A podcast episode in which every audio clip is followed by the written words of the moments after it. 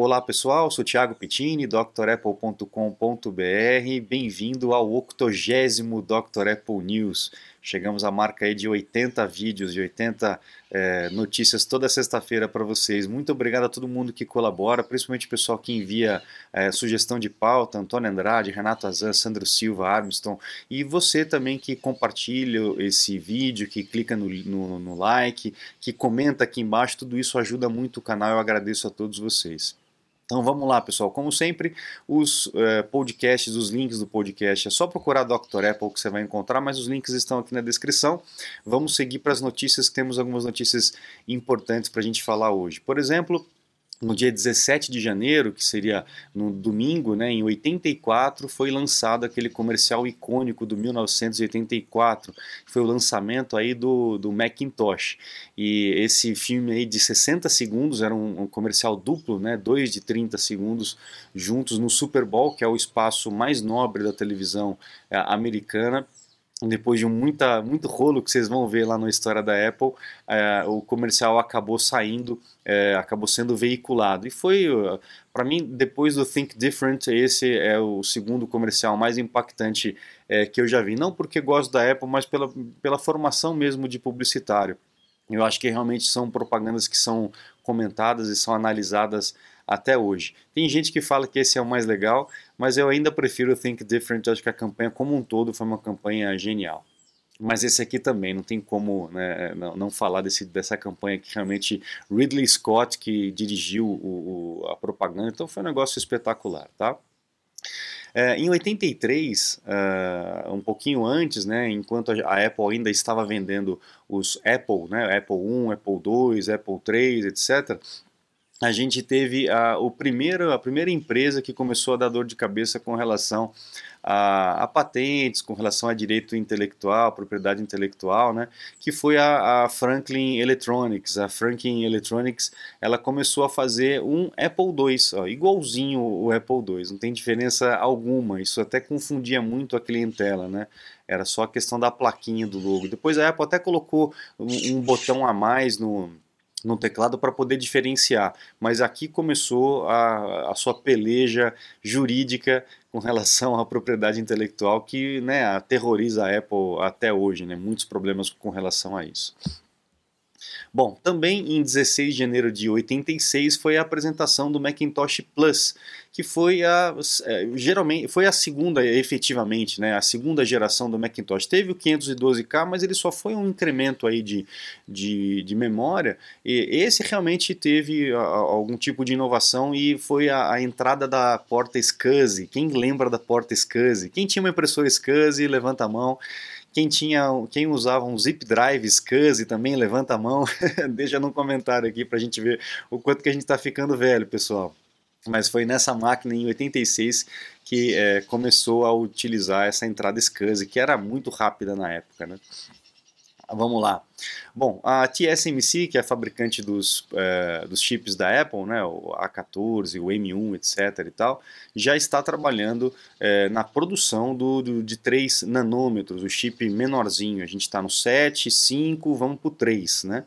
É, e aí a gente não sabe onde é que vai parar. E com certeza vai ser um chip mais veloz, mais eficiente, tudo que a gente já está vendo no M1, no A14 e aguardando para esse ano para as máquinas é, da linha profissional para serem substituídas de Intel para Apple Silicon, vamos ver. E aí, nessa esteira dessa semana, teve um monte de, de rumores e de revivals, de coisas que as pessoas estão com saudade, eu também estou, e também seria realmente ótimo. Então, o Touch ID está cotado para voltar em 2021 no iPhone 13 ou iPhone 12S, o pessoal não sabe, tem, tem aquela questão com o número 13, que para uns dá sorte, para outros dá azar e tal, também teve esse rumor essa semana. Mas o rumor é que a gente possa ter o Touch ID de volta, até por causa dessa situação de máscara, a gente não sabe quanto que isso vai durar, né? E então a, a digital realmente voltaria, voltaria a facilitar a, a vida aí com relação ao Touch ID. Então vamos ver se isso vai acontecer. É, também com relação a rumores que, que, todo mundo comentou essa semana, como por exemplo a possível volta do MagSafe para os Macs. A gente já viu isso chegando para os iPhones. A gente tem uma notícia aqui que pode vir aqui para os iPads também. A gente já está vendo um conectorzinho diferente aqui em algumas, alguns renders. É, então possivelmente a gente vai ter o conector MagSafe para toda a linha e se Deus quiser a gente vai ter de volta para os MacBooks que é, é, realmente era espetacular, né?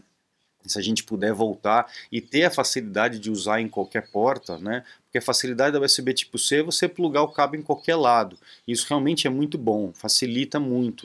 Uh, mas o MagSafe também, né? Se puder aliar os dois, seria realmente uh, excepcional, tá?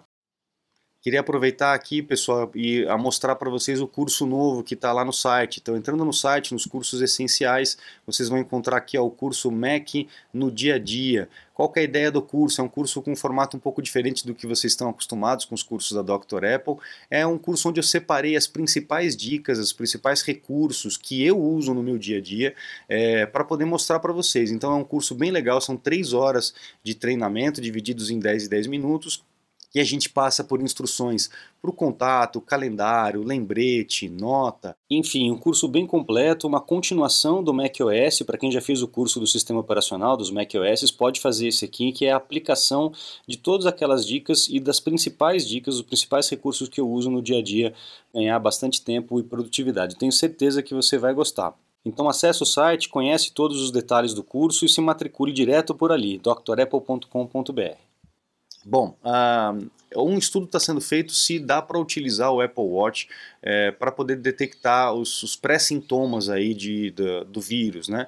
Então, estão uh, sendo feitos estudos com relação a, a mudanças de, de, batimento cardíaco, respiração, oxigenação sanguínea e tudo mais, para poder chegar a um, a um veredito. Ainda não se sabe nada, mas é possível que pelo menos alguns sintomas ele detecte, como ele realmente já detecta. Né?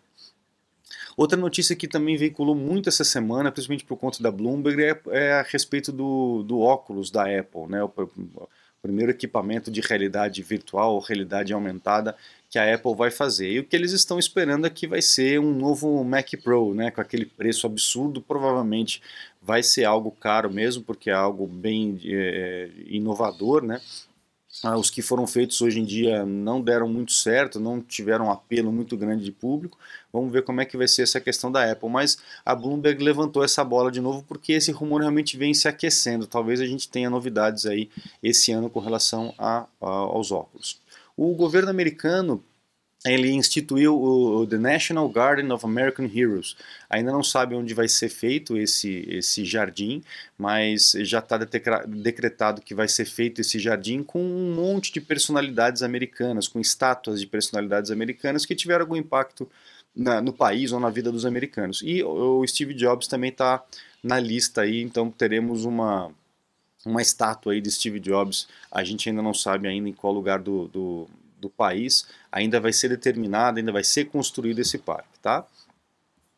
Uh, a Apple está mandando já para os developers o beta do Mac, o Mac OS Big Sur 11.2 com aquela possível correção do Bluetooth para quem está com os equipamentos M1, os equipamentos já com Apple Silicon. Então, se você tem um Apple Silicon e está com problema no Bluetooth, fique tranquilo que a atualização já está chegando, já foi liberada para os developers e daqui a pouco vai ser liberada para todos nós instalarmos nas nossas máquinas. Bom, uma outra coisa importante é com relação à extensão do programa de reparo, do recall do MacBook Pro. Então, se você está com o MacBook Pro com algum problema no display, geralmente é aquele problema das luzes que vem de baixo, parece aquelas luzes de, luzes de palco, né?